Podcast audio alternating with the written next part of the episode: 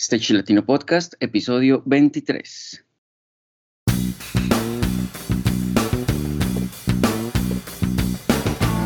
Si eres técnico, ingeniero, diseñador, productor o gestor de eventos y espectáculos o quieres desempeñarte en cualquiera de estas áreas, este es tu podcast. Stage Latino es el programa en el que hablamos de todo lo relacionado con la planeación, producción y puesta en marcha de eventos y espectáculos a nivel profesional.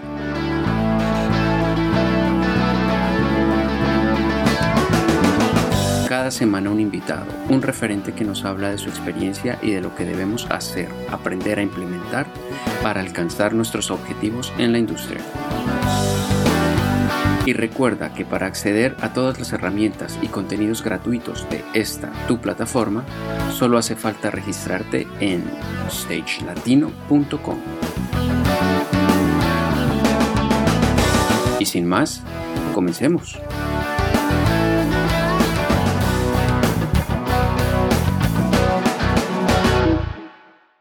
Hola, hola, es un placer estar con todos nuevamente en nuestras frecuencias de Stage Latino Podcast. Buenos días, buenas tardes o buenas noches, especialmente para América Latina y para la comunidad de habla hispana. Quien les habla, Juan Pablo Flores, productor, artista audiovisual, director de contenidos de Stage Latino. Y hoy alegremente estamos nuevamente con nuestro director de la plataforma, Fernando García. Hola, Fercho. Hola, Juanpa, ¿cómo va todo? ¿Cómo te recibe este 2020? Muy bien, muy bien. Contento y con muchas ansias de tener una nueva etapa y, seguir en esta marcha que nos alegra mucho y nos da tanto entusiasmo. Así es, así es, Juanpa. Vamos con toda en este 2020, invitando a toda la comunidad de Stage Latino a que nos envíen su feedback, a que nos digan qué quieren, qué echan de menos, eh, en qué más podemos aportar. Así es. Y bueno, para entrar en materia, mm, Hoy traemos a un invitado internacional, no, no colombiano, como pues generalmente hemos traído, los últimos episodios han sido. Y bueno, con más de 15 años de experiencia como VJ, un profesional pues de la escena visual. Es residente en Ibiza y ha creado contenidos visuales para muchos DJs y promotoras. Ha trabajado en todas las salas de la isla como Space, Amnesia, Privilege, ya nos contará él con, más detalle. También ha hecho recorrido por muchos lugares del mundo poniendo sus visuales, diseñador de escenarios, responsable visual de contenidos, regidor visual. Tiene experiencia en promotoras como Musicon de Marco Carola. Ha hecho instalaciones artísticas en eventos privados o festivales de luz como el Ibiza Light Festival o la Noche en Blanco de Tenerife. Bueno, pues estamos con Jesús de las Heras. Bienvenido, hola Jesús. Hola, ¿qué tal? Muy buenas. Eh, un saludo para, para vosotros y este proyecto fantástico al que me habéis invitado a participar a día de hoy, en el programa 23. Me encanta el número, qué guay. Bien. Sí, sí, sí, eso es cabalístico. bueno, pues. Eh, perfecto número para iniciar nuestro año 2020. Jesús de las Heras, el imaginario, ¿verdad? Sí, sí, así me, me hago llamar desde hace ya unos años, indistintamente, la verdad. Se me me respondo al nombre de Jesús y al del imaginario con la misma rapidez mental, vale, Jesús, muchas gracias por acompañarnos. Bienvenido. Ah, gracias a vosotros. Qué alegría. Pues empecemos, entremos en materia y estaría muy, muy bueno eh, ver qué es lo que está sucediendo actualmente contigo, eh, a, qué te has dedicado en estos días y qué estás cocinando en estos momentos. En estos momentos continúo con un, una base de contenido de producción para la escena electrónica fundamentalmente, para distintos DJs, pues, eh, como puede ser algunos un poco más conocidos, como puede ser Apolonia o, o otros quizá un poco más eh, empezando, que siempre me gusta mucho apostar por proyectos nuevos, quizá porque me refresca la mente o, porque considero que es una inversión en, a medio plazo o a largo plazo el trabajar con gente que esté empezando y nada, un chico de Valencia que se llama Blacker, pues le estoy haciendo toda la, producción de contenido, justo para eso. Acabo de terminar de hacer la producción también de contenido para la gente de, Apolonia y su fiesta llamada Planet Claire. Y ahora, pues bueno, en, en, modo invierno, que aquí en Ibiza es mucho más tranquilo, hay como dos ritmos muy distintos a lo largo del año. En verano es como un festival de cuatro meses y en invierno pues me da tiempo a, montar en bici, leer algún libro incluso. Pero sí, también muy vampirizado por el ordenador. Y bueno, eso en cuanto al tema pro. Luego tengo algún proyecto educacional, más por una cuestión de satisfacción personal y por trabajar un poco lo que es la cantera de lo que espero que algún día se instaure como una fuerte escena visual a nivel nacional e internacional en general. Y, y tengo unos proyectos con una escuela que se llama Moebius Ibiza, eh, Moebius School, perdón, y también Ibiza Blau Music, en la que estamos desarrollando pues cursos y ponencias y masterclass donde participan muchas autoridades de, las visuales, no, solamente eh, cuentan conmigo pues, para, pues, para, levantar el nivel de la escuela, necesito fichajes y, es un poco los dos proyectos que tengo con más fuerza. Luego quizá un tercero también enfocado a la producción de contenido, pero más eh, genérico, menos, menos exclusivista o menos enfocado hacia un cliente fijo, es un sello visual que se llama Joule Renderings, mm. donde mediante una serie de artistas que estamos ahora fichando, pues hacemos packs de visuales para venta online. Aprovecho y os cuelo el anuncio de Joule Renderings, ¿vale? Podéis encontrar en julerenderings.com un montón de packs visuales para, para consumo de, y venta para DJs.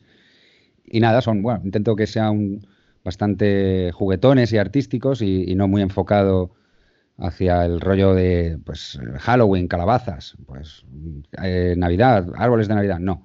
Intenta ser más una plataforma para que artistas se expresen y economicen un poco los esfuerzos de la producción de contenido, de, hacer visuales, pues en vez de que esté cogiendo polvo digital, ese paquete visual fantástico que se curró mm, Chromatic Studio o Genoma Lab, por comentar dos de los artistas que están trabajando ahora mismo en el sello, pues que estén online, que estén en venta y que bueno, y que le genere un, un poco de, dinero por, pues, por estos temas de, gestionarse como, como, artistas, ¿no? De gestionarnos como artistas, que es un poco la batalla que todos tenemos en esto de dedicarnos a lo que nos gusta. Y nada, ahora mismo sería en, en esos tres aspectos en lo que estoy más focus. Bueno, luego también trabajo, tengo unos PDF montados con una serie de instalaciones eh, lumínicas, más enfocadas hacia festivales y eso, como comentabas antes. Y, nada, y, alguna vez pues van saliendo, van saliendo cositas y eso, pero bueno, son trabajos que ya están ya hechos y ahora es una cuestión de pues encontrar un festival, una plataforma que, les apetezca eh, pues eh, gestionarlo, el, ponerla y exhibirla en, su, en su programación. Es un poco lo que ando ahora mismo. Vale, Jesús. Antes, antes de continuar con, con, el tema profesional, me gustaría contarle a nuestra audiencia que Jesús tiene un podcast del cual estoy enganchado. Aprovecho para, para decirlo y aprovecho para contarles que se llama Visuals for the Masses. Vamos a dejar eh, obviamente el link eh, en las notas del programa los invito a todos a verlo. Muy, muy, muy buena información, muy, muy recomendado para todos. Te agradezco un montón que comentes sobre el podcast porque somos como primos, de alguna manera, ¿no? Nosotros nos hemos hermanado muy rápido, incluso antes de haber hablado de viva voz, ya, ya nos habíamos hermanado mediante mensajes. Y nada, que, puedo decir que toda vuestra audiencia está súper invitada, a la vez que toda nuestra audiencia va a estar súper invitada a, este, a disfrutar de este Latino sois eh, un ejemplo en muchas cosas, que me gusta mucho el modo de trabajar que tenéis, cómo trabajáis la constancia y la multiplataforma, y hay un montón de cosas de las que quiero aprender de vosotros. Y sería y será un, placer que cualquiera de, la audiencia de ambos eh, podcasts pues también se hermanen en esto que estamos intentando trabajar, que es un poco pues la visibilidad de los que estamos en escena, de los que estamos eh, generando esos stages. Además, me gusta mucho que, hayáis ampliado porque lo nuestro está un poco más enfocado hacia la iluminación, las visuales, un poco a la parte visual, ¿no? En sí mismo, con los láser. En cambio, vosotros englobáis más la producción, cosa que me parece genial y admirable porque siempre cuando estamos ahí en batalla, pues al fin y al cabo estás codo con codo con gente de muchos departamentos, no solamente lo lumínico.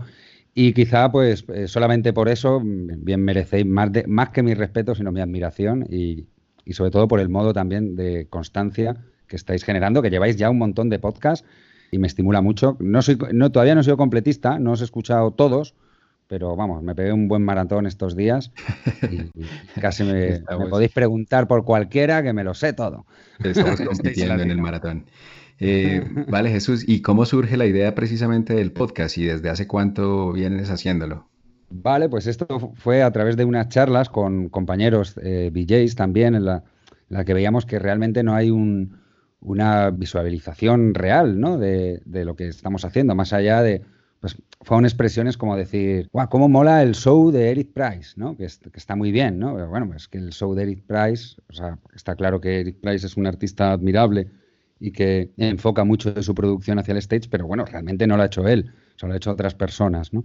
Entonces, me daba un poco de, coraje hablando con los, con los compañeros, porque todas esas cantidades de cosas que estaban haciendo, también muchos amigos míos, ¿no? que, que son del sector, porque es lo que tiene que llevar 20 años en esto, al final acabas ahí como una especie de aglomerado de gente ¿no? con la que te has cruzado y ves que están haciendo proyectos súper interesantes y que quedan un poco invisibilizados, ¿no? más allá del nombre de él para el artista con el que trabajan.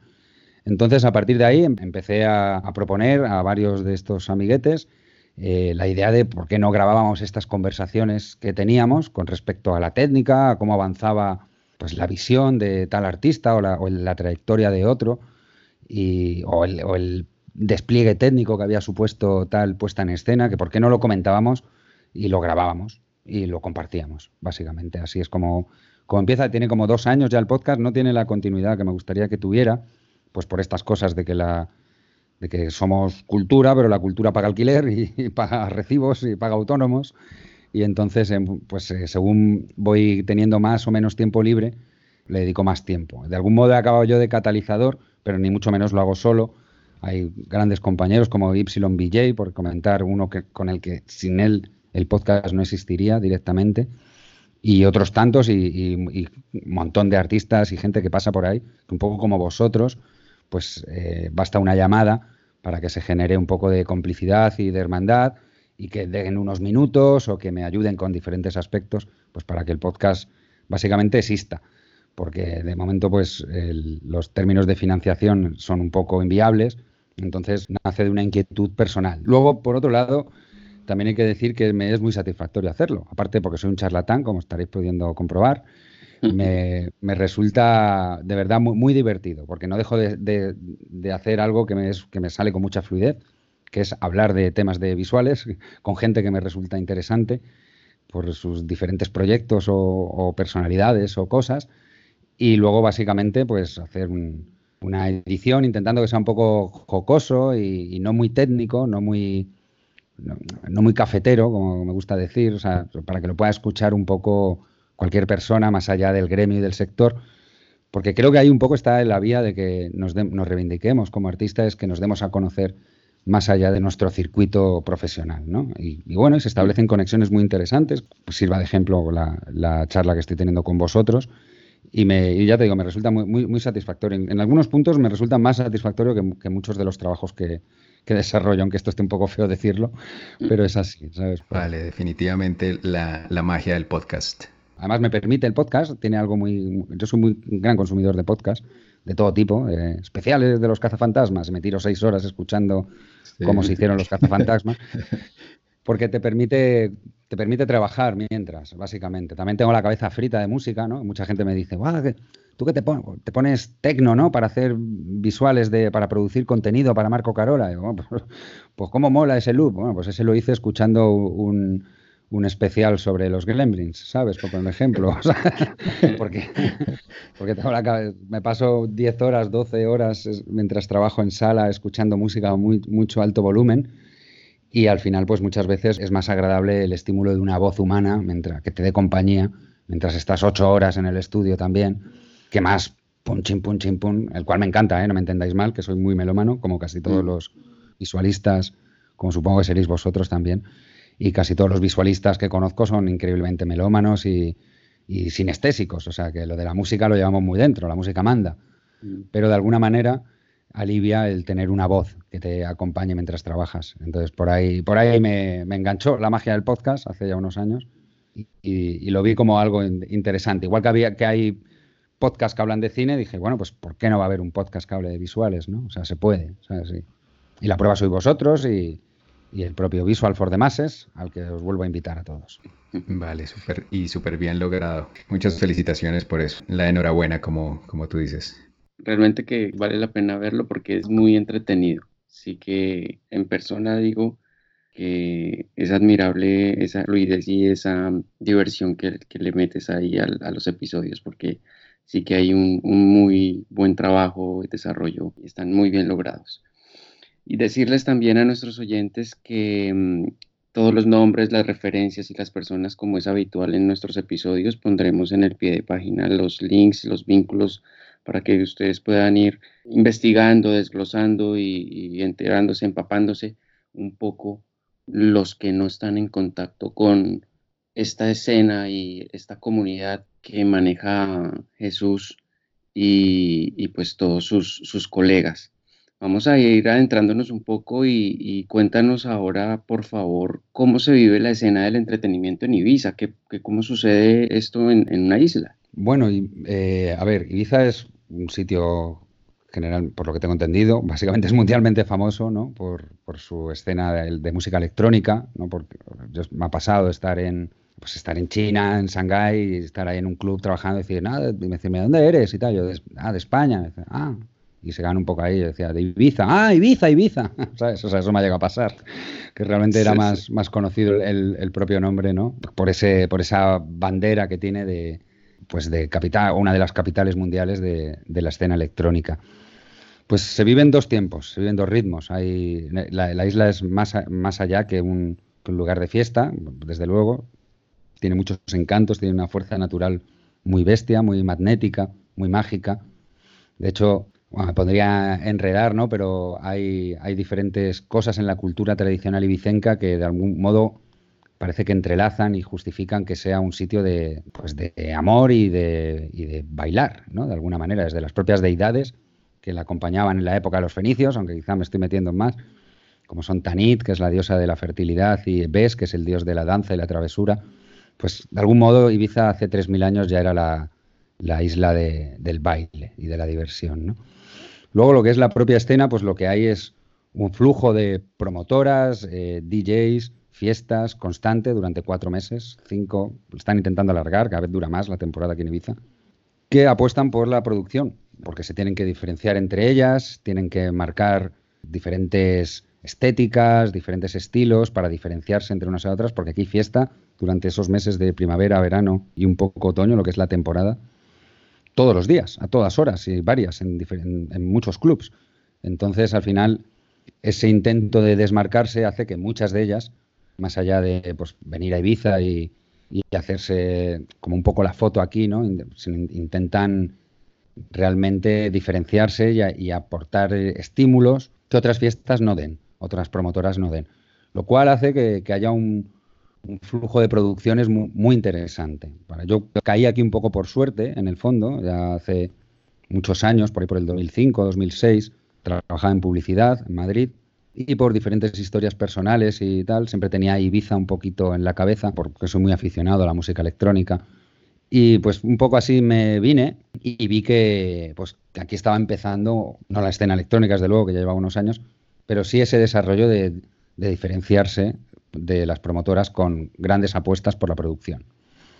Ahí vi un poco, el, principio estuve un poco así como de hippie aquí en Ibiza, ¿vale? No, vine un poco a desfogarme de mi época de publicista en Madrid, pero luego vi que había un hueco y tuve, suerte, preparé un, PDF y preparé un, DVD que se gastaba entonces, que, no era tanto online como es ahora todo esto de, mostrar tu trabajo, y fui a caer a, una sala como, como Space que posiblemente pues era la mejor en esos tiempos.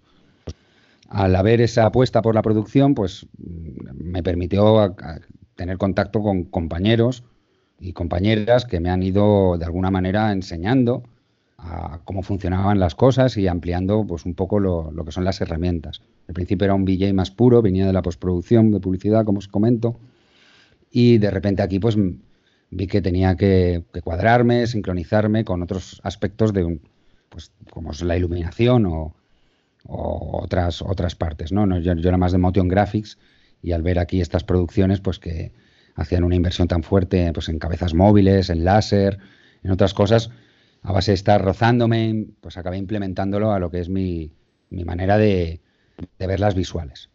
Y un poco, pues la escena es, potente en relación a cualquier otro sitio de España, en mi opinión, más allá de festivales puntuales que pueda haber en cualquier comunidad.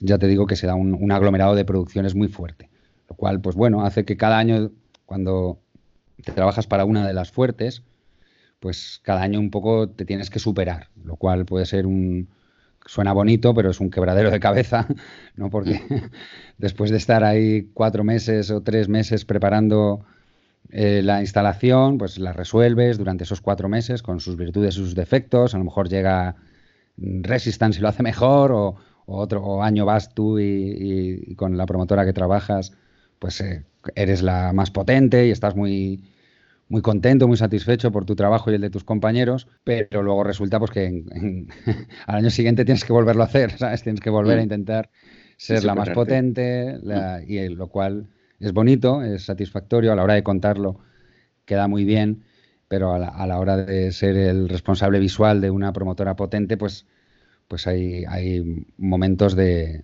mucho estrés y de mucha batalla y de, y de intentar pues exigencia, fundamentalmente, lo cual se aleja un poco a lo mejor de lo que es la pura expresión artística, que es algo que disfruto mucho cuando siento que me puedo expresar sin más, que, no a lo mejor cuando te mueves en un nivel de tan primera división, tan, tan Champion League, que al final estás esforzándote en, satisfacer al que paga, al promotor, ¿no? Estás, estás un poco, de algún modo, eh, simplemente proponiendo y, no te puedes enamorar mucho de las ideas que propones porque a veces son desechadas de un modo muy... Tú mm. apuestas mucho por algo y de repente eso no vale por, por, a veces con razón, a veces sin razón, a veces por dinero, a veces por muchos argumentos se pueden dar. Entonces te mueves en una línea en la, en la que es muy satisfactorio, sobre todo cuando sale bien o cuando ves que, algo por lo que tú apostaste eh, da, da, fuerte y da que hablar y, es, y, es, y queda como potente y genera resultados. Pero otras veces también pues, es muy frustrante porque tú vas con tu con tu proyecto de stage, con tu instalación, con, cómo lo ves. Y 36 versiones después queda de otra manera muy, bastante alejada. Entonces, pues, pues eso, hay que intentar no, enamorarse demasiado de las ideas cuando uno trabaja muy, en primera y disfrutar de los éxitos y, compartirlos y ya está. Jesús, y para el montaje de, de, estos stage, ¿la infraestructura está ahí mismo en Ibiza o, o se lleva eh, de algún lugar? Bueno, pues eh, hay un montón de empresas proveedoras que son aquí, que de este circuito, este comercio que en temporada hace que, haya un cúmulo de, eh, empresas distribuidoras de contenido, pues, o sea, de, estos niveles, ¿no? Desde truses hasta cabezas móviles, que han hecho su base, su cuartel general ya en la propia Ibiza. Muchas de ellas vienen simplemente por temporada. O sea, en invierno tienen como un pequeño frente, donde mantienen algunos de sus equipos y otras muchas vienen, de hecho aquí puede venir hasta eh, proveedores holandeses, proveedores de muchos sitios de Europa que simplemente vienen para esos cuatro o cinco meses para tener ese material. Luego muchas, muchas veces, algo de lo que tiene, cierto carisma que tiene la isla, ¿no? que a mí me gusta, es que muchas veces se te puede complicar algo que por ejemplo, aquí en la península sería muy fácil. Sea, aquí tienes que tener en cuenta muchas veces que estás en una isla y que a lo mejor no todo lo que tú tienes en la cabeza está y traerlo supone un precio que a lo mejor es muy desorbitado. En cualquier caso, te digo, aquí hay un flujo de empresas que vienen, por aquí ha pasado todo el mundo, esto es Ibiza, y, entonces es muy fácil que puedas encontrar lo que quieras, o si no, también, por ponerte un ejemplo, ¿no? Vamos a ir hay un, hay un cacharrito que se llama Jarak, eh, así lo pronuncio yo, no sé. Es unos, unas blinders que vienen 25 lámparas eh, todas juntas en fila, no sé si conocéis. Sí, 5 por 5 pues, Eso es, esas son que son controlables por DMX y tal. Bueno, pues estas no había, ¿no? Porque todo partió de un, de un vídeo que vio uno de mis jefes y dijo, ah, vamos, esto me gusta, ¿vale? Bueno, pues realmente es un fabricante francés que directamente ya no fabricaba ni siquiera, ¿no? Entonces, de repente quisimos en, los diseños, eh, un poco animado por este cliente que, es muy visionario y es muy, es muy emprendedor y, bueno, pues al final tuvimos que comprar eh, eh, porque necesitábamos como 70, 80 de ellas para hacer la instalación, era para el closing de MusicCon de 2018 y bueno, hubo que comprarlas por toda Europa. O sea, tuvimos que, tuvimos que comprar, ¿sabes? a, proveedores, de, hasta incluso a propios clubs pequeños que los tenían ahí muertos en su desván porque ya no estaban en uso. Era es una tecnología un poco de los 80. Pero bueno, le dimos, queríamos darle ese rollo. Me hace gracia, ¿no? Porque eh, me enteré que al año o así, pues un poco en, esa época, eh, Musicon era un poco referente, y supongo que en algunos aspectos sigue siéndolo, eh, para mucha gente, ¿no? Entonces de repente como que la gente vio las Yarag, ¿no? Porque por ahí por Musicon por, pasaba la gente de Ultra Music, pasaba la gente de Resistance, entonces la gente empezó como un poco a verlas, ¿no? De repente pues Carl Cox y su fiesta también quiso meterlas, de repente ahora pues las veías también en, otra, en Resistance, en, todo es un poco así, ¿no? Todos nos contagiamos del trabajo de todos. Bueno, finalmente la fábrica francesa volvió a abrir, incluso. o, sea, llevaba como siete años cerrada y, decidieron volver a abrir por la, por la demanda de, que la gente quería comprarlo, ¿no? O sea, era un poco... Eso es un poco loco. Pero luego a veces puedes pasarlo fatal porque no, porque no tienes HDMI. O sea, esto sí es un poco loco todo. Sí, sí. vale. Em, por tu podcast me he enterado que existe una cantidad de festivales que no tenía eh, ni siquiera imaginado. ¿Cuáles serían esos que tú le, recomendarías a cualquier artista visual para ir a expandir su, su mente? Bueno, pues eh, sí, hay un, hay como un circuito muy interesante de, festivales que están dando, eh, que meten parte de su comunicación lo que es la, escena visual, la escena visualística, ¿no? Eh, a ver, en todos los festivales ahora mismo del mundo hay una infraestructura de, visuales y de producción potentísima, ¿no? Simplemente que estos festivales en concreto han decidido, pues eso mismo, utilizarlo como parte de su comunicación.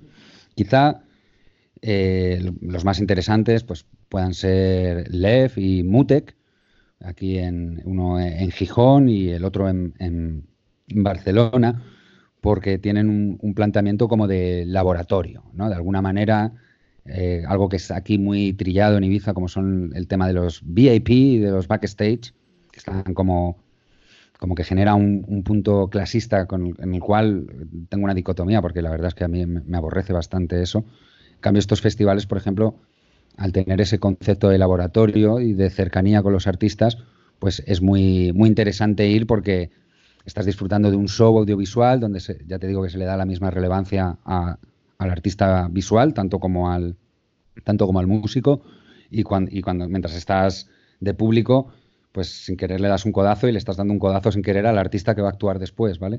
o sea, es todo muy... queda todo muy en comunidad. Muy eh, Volumens, Volumens es uno muy interesante, Volumens en Valencia, es uno también que recomiendo mucho.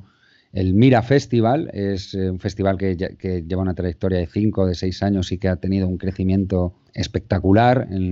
quizás serían ahora mismo los cuatro, referentes, seguro que me dejo alguno, que no se me enfade nadie, pero quizá Volumens tiene un punto familiar en el cual al final hay, un aglomerado de gente bastante interesante, las que participan en este festival, pero tiene, eh, ya te digo, ese punto comunidad donde también se gestionan workshops, eh, charlas, eh, diferentes ponencias con artistas y para empezar, pues creo que es, que es muy interesante. ¿va? Trabajan muy bien desde un punto de tecnológico y artístico, no solamente desde un punto de vista pues del éxito del músico de turno, que está muy bien. Y mm. como muy bien decía, eh, Sergi Palau, que es uno de los organizadores de Volumens, pues son, son, eh, son eventos que te suman, no de algún modo salir de, fiesta, como digo yo, es algo que te, realmente te, te, puede aportar mucho en la vida. Me tiene mucho, tiene una parte, lo lúdico es, es maravilloso, no, no me entendáis mal, no quiero criticarlo, ni mucho menos, yo vivo de ello, es fantástico, pero siempre tiene una parte como de que te resta, te resta salud, te resta dinero. sales y te gastas mucho dinero, te vives de noche. En cambio, pues estos festivales tienen un punto que suman, exactamente. O sea, ayudan a fabricar un criterio en las audiencias, gracias mm. a que apuestan pues, por temas más culturales y no tanto por el taquillazo que vayas a hacer trayendo al artista mainstream del momento.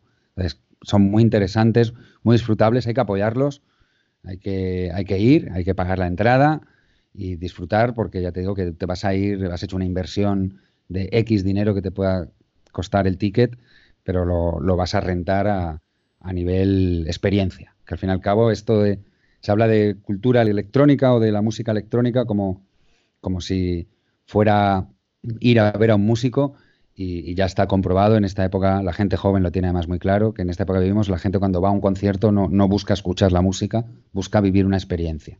Entonces, en eso tenemos mucho que decir, la gente que trabajamos en la parte lumínica, en la parte de toda la infraestructura que supone crear una experiencia, que no es solo la música, aunque ya te digo que para mí la música manda, no sé si fue Nietzsche o alguien muy listo quien dijo que sin música la vida no tendría sentido, me reafirmo, creo profundamente que eso es cierto. Yo, para mí la música es una de las cosas más importantes que hay en mi vida, pero sí que creo que nos tenemos que valorar y que el público tiene que aprender y tiene que educarse para, valorar que, la experiencia al completa la generan muchos artistas, muchos técnicos que están detrás de esa infraestructura que es un festival, sea mainstream o sea más eh, enfocado a, la a, las bellas artes o a la tecnología o lo experimental, como son estos que os he comentado, que son absolutamente imperdibles. Sí, sí, sí, sí. Y, es que hay instalaciones audiovisuales a, modo de, galería, entonces sí, sí que estoy muy de acuerdo con, con, lo que estás diciendo, que uno termina educándose y como espectador. Mm, hablando de, estas diferentes formas de, exponer contenidos y, expresiones artísticas, ¿cómo nos puedes tú explicar las diferencias entre ser VJ y entre ser artista visual o, como tú lo llamas visualista? ¿Cómo podemos pues ver un paralelo entre eso? Vale, yo para empezar eh, creo que el, por reivindicar, yo creo que ser VJ es ser artista también, ¿vale? Luego lo que pasa es que está, digamos que es una cuestión que tiene que ver más con el discurso y el enfoque, quizá. Por ejemplo, en el caso de ser artista visual, pues estás manifestando un, concepto, un discurso, una idea que parte de tu responsabilidad, tu responsabilidad de elegir. Ser eh, videojockey, en mi opinión, es una, sobre todo en, el, en, el, modo de entender el origen del videojockey, del visualista, perdón, del VJ, como tal, me parece que, es prácticamente lo mismo, solo que en este caso la audiencia y, la labor se acerca más a una artesanía, en el sentido de que mediante una serie de recursos y técnicas tienes que encontrar la sintonía que enfoque con el evento para el que tú estás trabajando como un profesional. Es un poco la, el, margen. Yo creo que el, el, BJ puro, algo así por definición, es, es más de cabina, es más de trabajar la sincronía, la improvisación, con un contenido visual, siempre con una coherencia con respecto al evento en el que estás. Y en cambio el término visualista, que últimamente utilizamos mucho, es quizá un término más amplio, que engloba pues, a la gente más de pues, artista visual que es más enfocado hacia las bellas artes, incluso a, los, a la gente que hace producción de contenido para videomapping, por ejemplo, la gente que hace diferentes eh, más trabajo, por ejemplo, a la hora de diseñar o, o hacer una regiduría de, noche con respecto más con postproducción. El término visualista, pues, en mi opinión, englobaría todo esto. VJ sería más la faceta de ser el artista o técnico que manipula vídeo a tiempo real en un evento en relación a, un discurso, sea desde una marca que te contrata, a sea un feedback con un músico con el que estás trabajando de modo colaborativo, o sea simplemente live cinema y tú quieras expresar un discurso artístico para manifestarlo para una audiencia. O sea, creo que es, son, son términos que se, se van entremezclando y se solapan unos con otros de alguna manera, depende del caso, esto es muy amplio, pero quizá me gusta últimamente utilizar el término visualista, que lo he heredado de una admiradísima artista y querida amiga mía que se llama Alba Corral, que es fantástica y maravillosa, la, admiro y la amo, y ella pues un poco me, me, manifestó esto, ¿no? Diciendo, bueno, sí, yo es que he sido VJ, ella me decía, ¿no? Yo he sido VJ 10 años, ahora soy más artista visual, pero en general me considero que durante los últimos 15 años he sido visualista. O sea, como que este nuevo término, que últimamente está muy en uso, yo creo que nos engloba un poco a todos. A mí me encanta por eso, porque creo que unifica. ¿Sabes? En vez de en todas estas pequeñas ramas que han derivado de lo que es fue y, de lo que sigue siendo el, el BJ de club, pues creo que, que es, bueno, anterior incluso de lo que son los propios artistas eh, visuales, como, pues yo que sé, Nanjune Pike o yo que sé, Hans Richter, si nos vamos más atrás todavía, pues han ido fluctuando en muchas pequeñas ramas, pero que en el fondo esas ramas forman un todo un árbol maravilloso que podríamos llamar visualistas, que, es, que estamos todos. Luego dentro de eso, pues hay gente que es más VJ producer de contenido, más desarrollador de instalaciones, más VJ de cabina, más light cinema, ya eso son especificaciones.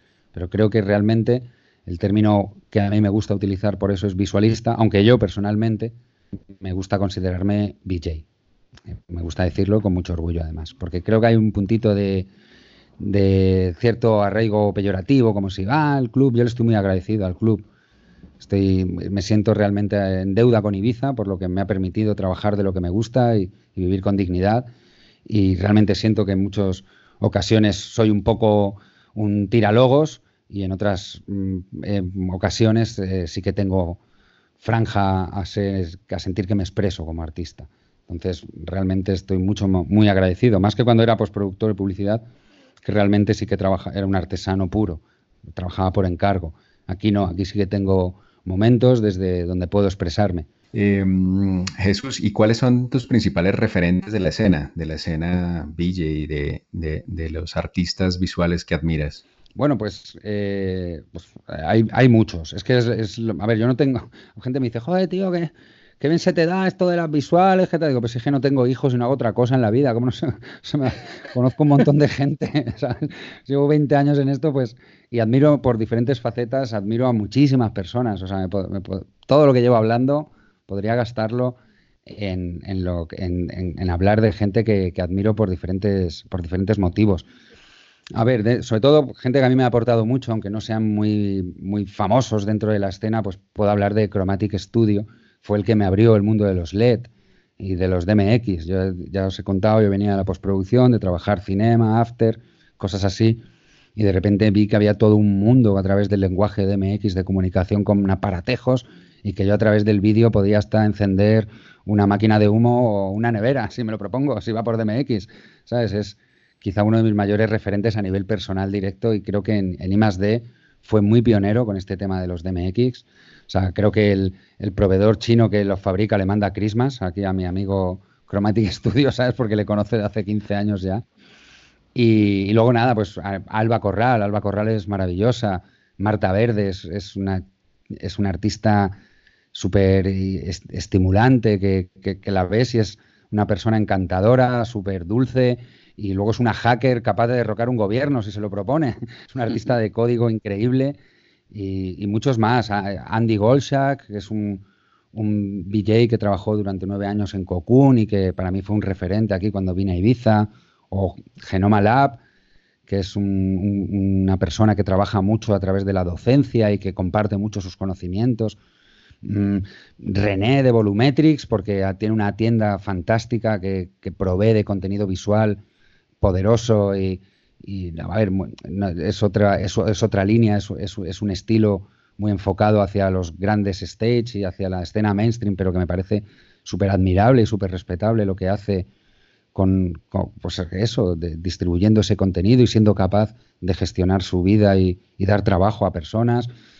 Mm, John Aliaga, que lleva la programación de Lesuo Sin y, y no para de invitar artistas de toda Europa, donde vas a una sala que es fantástica en Ginebra, donde te tratan como, como un artista más, que tampoco hace falta que, que seamos divas ahora, simplemente tener ese posicionamiento de lo que somos, que somos técnicos, somos artistas y, ya está. Y no, no, no es que no, que no queremos un jacuzzi, bueno, sí, pero es un decir, no hace falta, pero sí que haya esa, esa capacidad de comunicación. O, no sé, es que son muchos. Boris Edelstein, que es uno de los creadores del MadMapper, es un software fantástico y maravilloso que hace brujería y que permite controlar estas cosas, hasta un torpe como yo pueda controlar una cabeza móvil con vídeo. Es, es, mucha gente, ¿eh? Ya, y me he dejado 10, 10 fuera, por lo menos, ¿vale?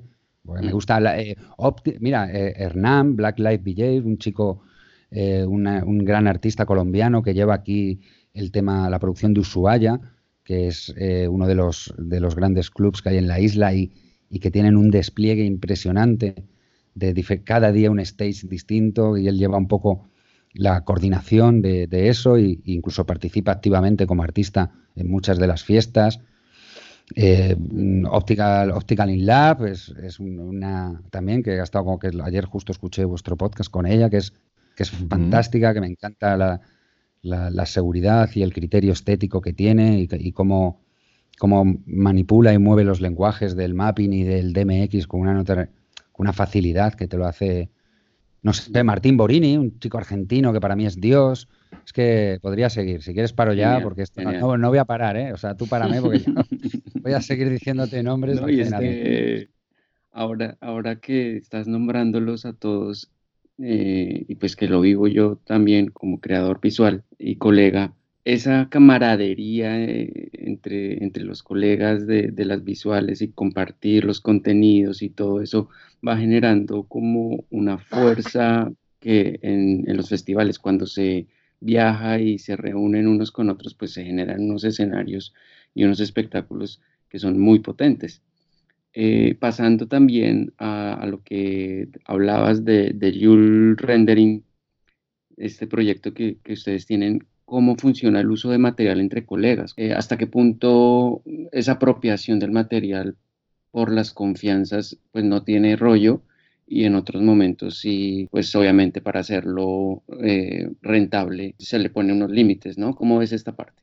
A ver, yo el uso que hago, por ejemplo, en mi caso de, contenido visual que no sea mío. Como, como soy VJ producer, digamos que el gran porcentaje, no sé, 80, 90 porcentaje del material que utilizo pues es generado por mí. Hasta cierto punto a las promotoras con las que trabajo lo que les vendo es eso, yo soy un freelance, yo soy un autónomo, no, o sea, no, les vendo que, que mi labor de artesano, que te lo hago yo, entonces tiene que ser un poco mío.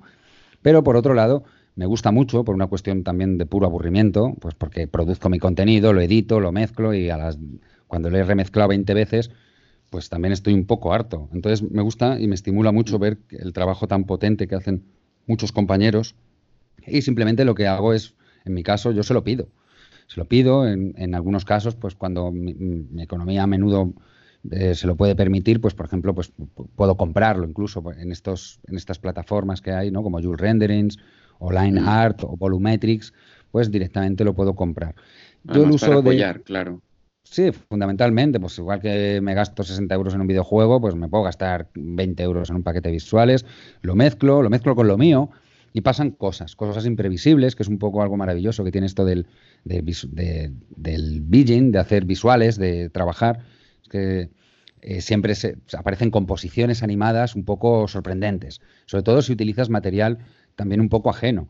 Pues de alguna manera, sin quererme comparar ni mucho menos, pues igual que Lauren Garnier, no todos los discos que pincha son suyos, lógicamente, él tiene sus grandes producciones que todos conocemos, pero a la hora de hacer una, sesión, pues mete temas de otra gente. Yo, yo para mí es, es, bonito eso, ¿no? Más allá de, ya, os digo, tengo muchos años, una cartera de loops, puedo sacar un, un live con contenido exclusivo mío, entero, sin, sin problema, tengo gigas y gigas de contenido.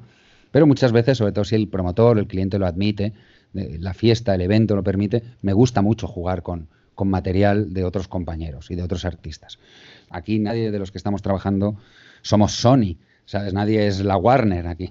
Todos son grupos pequeños, independientes, o que sea una empresa como MadMapper, que es este software, o el propio Resolum, no son empresas que tengan más de 20 trabajadores, como mucho. Entonces, de algún modo, me gusta sumarme a ellos. Se me ha olvidado decir antes, por ejemplo, un chico con el que, disfruto mucho, que siempre que llevo, que, no le he comentado, entre la gente que admiro y la admiro muchísimo, posiblemente es el VJ productor que más me gusta, es VJ Catmac. De él, por ejemplo, yo siempre en mis, en mis paquetes, en mis sets de visuales, en mi media bin, siempre tengo algún loop de, este artista. Mm. Porque me gusta, ¿sabes? Me, simplemente, y siempre me, me gusta mucho el, el, feedback que tienen con mi material. Creo que es muy complementario. Entonces disfruto mucho con estas composiciones sorprendentes que aparecen y, hago, y hago uso, por ejemplo, de él. Y, por apoyarle, ahora con los años nos hemos hecho amiguetes, le he traído aquí a Ibiza dar alguna de las masterclass, pero todo parte de una admiración primero. Yo le descubrí a través de las redes, le he ido siguiendo, le he comprado un poco de material y lo he usado. Y luego, en mi caso, el, tema de Joule y esto, pues eh, actualmente se, estamos en una cuota de autofinanciarnos, poco más hasta cierto punto te diría que tampoco es lo que buscamos, buscamos más economizar nuestra expresión artística, no, no tanto mercadear con, con lo que en búsqueda de un mercado, de no, es más un mm. poco, mira, esto es lo que yo hago, si a alguien le gusta y lo compra, pues jope, qué bien, que me he pagado Netflix este mes porque he vendido tres paquetes de visuales. Ya está, es un poco por ahí nuestro circuito. Entonces, a mí la gente que me solicita el, eh, contenido mío, pues eh, como tengo tanto, generalmente no me importa eh, compartir un, poco, según, según la persona y según como, con la educación que me lo pida, desde luego, ¿sabes? Pero va, un, poco más por ahí. Para, para crear tus contenidos? ¿Cuáles son tus herramientas, digamos, estrella? Sí, bueno, fundamentalmente Cinema 4D y After Effects. Yo trabajo a partir de ahí, no, no me gusta mucho no, trabajo mucho lo figurativo, soy más de, me sumé a las corrientes suprematistas y minimalistas como expresión musical, pues, a través de, pues, de artistas, eh, pintores que me encantan, pues como Malevich o Kandinsky o todo esto, que en el fondo no, dejaban de intentar expresar la música en imágenes y creo que es, que es una relación pues, con la que me siento muy identificado como videojockey. Y a través de eso, pues simplemente nosotros formulamos, lo formulamos a modo de loop pero no dejan de ser, pues eso, a mí me gusta llamarlo composiciones animadas, ¿no? Son, son cuadros, pero que a través del movimiento generamos esa sincro con la música.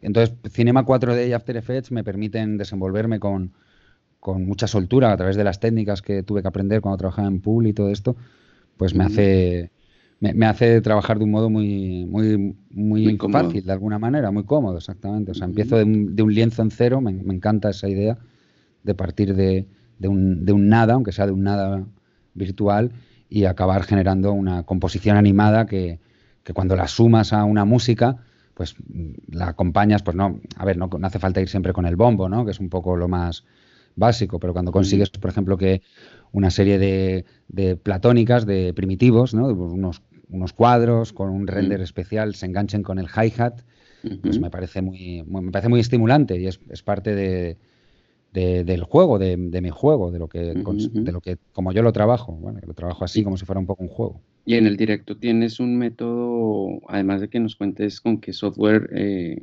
reproduces los contenidos en el directo, mm, ¿tienes algún método, eso como el audio React y este tipo de, recursos que hacen que el show sea más rico? Eh, sí, bueno, a ver, en cuanto a software, un poco por eso que comentaba de que no tengo hijos y, no he hecho otra cosa en mi vida, te puedo decir que he usado todos en algún momento, ¿vale? O casi todos, ¿vale? Para no, no quedar de arrogante. Todos son maravillosos, si te permiten expresarte y hacer lo que tú quieras. Mm, no me acabo de casar con ninguno, pero ahora mismo estoy en una relación muy profunda con VDMX, ¿vale? Desde mm. hace pues, dos o tres años, que un poco por aburrimiento de otros softwares, no por nada en especial, Mm. Acabé implementándolo también porque tengo aquí muchos referentes a mi alrededor, de los que te he mencionado antes, que me taladraban la cabeza diciéndome que me iba a encantar.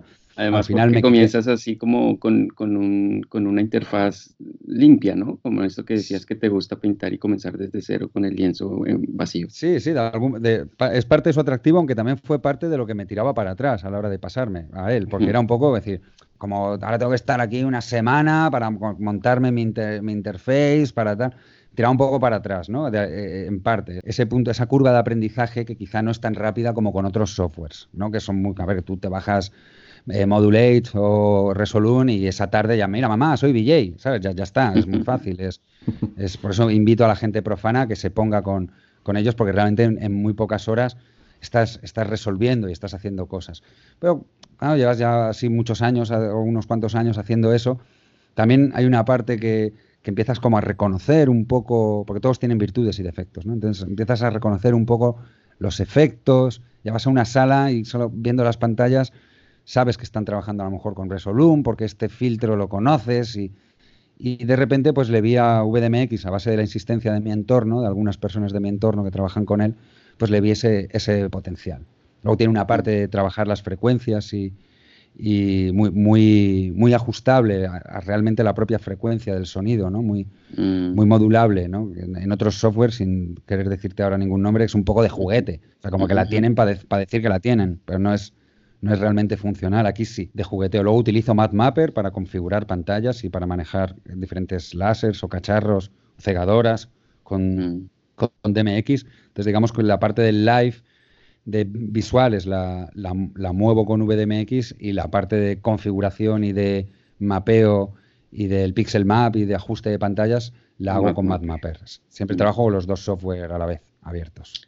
Cuando, cuando desarrollas eh, el proyecto o un proyecto, ¿trabajas también con algún simulador virtual?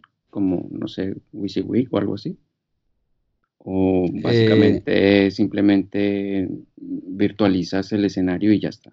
Yo pues, trabajo con Cinema 4D, con una, hay una serie de plugins ahora maravillosos que tienen con unas librerías fantásticas y a, la hora de pasarlo, también tengo que decir que la parte de, que hago de stage design, también trabajo la, la iluminación, pero para algo, cosa que quien quiera puede tomarlo como un buen consejo, siempre es muy bueno rodearse de gente muy buena en otras cosas. Entonces yo tengo la suerte de tener a una serie de ya, ya amigos y grandes compañeros que están especializados en temas de iluminación. Entonces yo, digamos que yo como también decía antes un poco, yo propongo propongo que vamos a poner aquí 16 cabezas móviles, vamos a ajustarlas aquí y una vez desarrollado ese proyecto en Cinema 4D que queda bastante mm, vistoso y estéticamente vendible para el cliente, después desarrollamos con estos compañeros, desarrollo el proyecto más en WYSIWYG, que tiene esa especie de inteligencia artificial que te dice, no, eso no se caería, o sí, eso aguanta el peso. Entonces digamos que yo trabajo los diseños de un modo más conceptual, y luego me, cuando el proyecto va para adelante, pues me rodeo de alguno de, mis amigos, de ya, ya amigos. Expertos. exactamente, verdaderos expertos en, el tema que, pueden eh, firmar una, un documento de responsabilidad civil, ¿sabes? Porque yo sí, yo te pongo 55 cabezas móviles sobre dos truces en cinema, si quiero, y claro, eso no lo aguanta nadie, o sea, entonces hay que, en, en ese aspecto, cuando se va a hacer real, pues gracias a las, eh, hay en las propias empresas proveedoras que van a sacar su beneficio del business, les interesa que haya una viabilidad para eso. En ese momento de la viabilidad es cuando entra WYSIWYG o cuando entra eh, Vectorbox, creo que se llama, no sé si lo estoy diciendo ahora mal, si eso me lo cortas. Sí, Vectorworks. Eso es. Y, entonces hay, hay una, una, persona, digamos, que, que, asume las labores de ingeniería. Yo soy diseñador, no soy ingeniero, no se puede ser todo. O sea, eso por lo menos yo no puedo. ¿Sabes? En este caso. Entonces, yo trabajo más desde el diseño, desde el, concepto y luego la programación. La programación y el show running durante el show sí que es un poco hasta donde llegan mis responsabilidades. O sea, te hago algo bonito, me pongo de acuerdo con los proveedores para que sea viable y se cree y esté físico. Cuando está físico, pues vamos a programarlo para que se mueva con rollo, para que tenga gusto, para que, para que resulte espectacular. ¿no? Es un poco hasta donde llegan mis, mis capacidades, básicamente. Eh, bueno, pues ha estado súper ameno. Eh, ya para ir terminando, he escuchado a algunos de tus invitados en, el podcast que a veces promocionan sus cursos, dicen, bueno, vamos a hacer una formación en tal ciudad, en tal fecha. Cuéntanos, ¿sabes por estos días de alguno que nos puedas recomendar? Bueno, pues eh, hay un compañero que se llama Genoma Lab, que yo le llamo el maestro por esta capacidad que tiene divulgativa de sus conocimientos a través de las redes. Creo que en Bilbao, en próximas fechas, esto me ha pillado un poco en renuncio, va a dar un curso sobre Touch Designer, que es un software con el cual me estoy volviendo loco yo ahora mismo. No que me tenga loco, de encantado, sino que me estaba, sino que estoy loco, porque yo no, no lo acabo de entender, yo lo siento mucho, yo vengo de aplicar efectos y, esto intento hacer los tutoriales y digo, ah, ahora yo creo que va un top. ¿no? Porque me intento adelantar un poco al tutorial, ¿no? Es un poco la metodología que yo utilizo. Cuando estoy haciendo un tutorial intento ir un poco por delante a ver si acierto. Pues no acierto nunca, nunca, ¿vale? Siempre, no era un top, era un chop. Y yo, pero por favor, pero no era un top ahora. O sea, no, acabo de... Hice, hace poco hice de alumno un curso para él y, va a dar otro en Bilbao y, y, pese a sus facultades como docente, digamos que no acaba de no, no, no, acabo yo de entenderlo, pero sí que es un curso que, recomiendo porque, porque para que esté yo pegándome con, con, la programación y con, y con Touch y me haya raspado es prueba de lo buen docente que es, cuando yo en verdad ya te digo que ando bastante resuelto con temas a la hora de expresarme con Cinema 4D y After Effects, no, no, no le veo límites todavía, no le veo techo a esa manera de trabajar. Pero me interesa porque está todo el mundo guau, guau, guau, que tiene mucho potencial, Top Designer, no, es duda, no, no hay duda de ello. Y es un curso quizá que, que, sería muy interesante. Luego también, si quieres, aprovecho y hago así un poco de cuña publicitaria para deciros que los masterclass y las, las masterclass y demás cursos que, que, generamos a través de Moebius, donde vamos a tener a un montón de personalidades y de autoridades verdaderas de estos temas de las visuales, empezarán en abril en Ibiza por si queréis estar atento a través de la página de Visual for the Masses a los eventos, donde más o menos vamos dando información sobre esas, esas masterclass y cursos que son de lo más de lo más diverso, desde ¿Todo es presencial o, también hay algo en línea? De momento es todo presencial, es porque sinceramente me parece que hay algo hay algo especial en, lo humano de, vernos. Creo que las redes son fantásticas, la prueba es, mira qué buen contacto y qué buen feeling hemos hecho nosotros sin habernos visto la cara, ¿no? Y con muchas personas, como, como el propio Catmac que os contaba antes, pues empecé a, seguirle por redes, a base de hablar por redes, al final ha estado en mi casa, ¿sabes? O sea, como... Pero creo que, sobre todo en el tema educacional, hay una parte fuerte e interesante que es el de compartir de, viva voz con la persona, el de ver la cara y la, de la persona que te cuenta o de la persona de la que, de la que tú decides aprender, ¿no? Y todo lo que hacemos, todo lo que yo formulo hasta ahora, se está haciendo de modo presencial por eso mismo, porque viendo mi bagaje y mi experiencia, creo que es como el conocimiento cala, ¿no? Como entra en ti, rebota, nace como una idea propia y dices, ¡guau! Lo he entendido, lo tengo. El tema tutorial yo lo he usado mucho, o sea, quiero decir, Cinema 4D, para mí Beeple, no sé si conocéis, es Dios, ¿vale? Yo he aprendido muchísimo Cinema 4D con él, y, pero creo que la experiencia presencial hay que darle fuerza en estos, en estos tiempos. Y bueno, pues es otra manera de ver el turismo en Ibiza, no solamente venir a, mm. a pegarse la castaña, como suele hacer casi todo el mundo, sino tener la opción de, venir y formarte. Que me parece una mm. cosa muy interesante este concepto de turismo de formación. Entonces, de momento, sé que a mucho de nuestra, de vuestra audiencia, que nos pueda estar escuchando ahora, le puede coger muy lejos. Pero bueno, no, no nos cerremos puertas. Tengo previsto para 2020 algún viaje por Latinoamérica. Quizá podamos hacer algún grupete o hacer algo presencial por allí, por, por esas maravillosas tierras. Ya Vamos a, vamos a por ello. A ver qué tal. muchas gracias, muchas gracias. Ah, em, ¿Dónde te encontramos en, las redes, eh, tu página web? Eh, bueno, pues trasteo las redes como eh, me hago llamar el imaginario, BJ, ¿vale? Por ahí lo podéis ver, por Instagram, Facebook. mi, página web estaba, está siempre en construcción y en obras, ¿vale? Y no muy actualizada, tengo que decirlo. Pero bueno, pero como llevo mucho tiempo, pues hay trabajos bastante guays, de los que estoy muy orgulloso, podéis ver. Y nada, y sobre todo animaros a que sigáis el podcast hermano de Stage Latino, que es Visual for the Masses, por, por Facebook o por Instagram. Y, nada, y ahí estamos contactados para lo que queráis. Sí, pues aquí estamos y, qué alegría poder unir fuerzas. Es un verdadero placer, un, honor estar eh, juntos eh, compartiendo toda esta información. Ha sido una charla súper amena, mm, con mucho valor eh, informativo y mucho contenido de verdad muy valioso pues ya nos acercamos al final.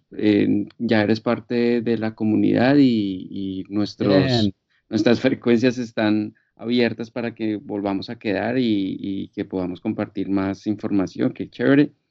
Pues Jesús, no más decirte muchas gracias y, y que hasta la próxima. Nada, muchas gracias a vosotros. Siento ser tan charlatán, pero bueno, es, parte de mi, de Luego mientras hago visuales no hablo, fíjate tú qué cosas, ¿eh? una contradicción que tengo. Pero fuera de, fuera de la cabina soy un charlatán. Así que nada, siento si ha durado mucho. Aprovecho y os mando un saludo y a toda vuestra audiencia. Y bueno, hay una cosa para cerrar mi charla verborreica y es que una vez aprendí de una persona que el éxito es querer que la gente quiera trabajar contigo. Así que que sepáis que para mí sois un éxito porque me gustaría mucho y me ha encantado estar este rato de charla y trabajar con vosotros en esto de la visibilidad. Es así como hemos llegado al final de este episodio. Gracias por escucharnos y referirnos con tus colegas y amigos. Si te ha gustado el programa, nos harás muy felices con una calificación de 5 estrellas en iTunes o un me gusta y comentario en stagelatino.com, Evox, Spotify o en cualquiera de las plataformas donde nos escuches. Y recuerda que para acceder a todas nuestras herramientas y recursos gratuitos, el único requisito es estar registrado como usuario en stagelatino.com. Nos escuchamos la siguiente semana con un nuevo invitado de alguna de las áreas de nuestra industria. Hasta la próxima.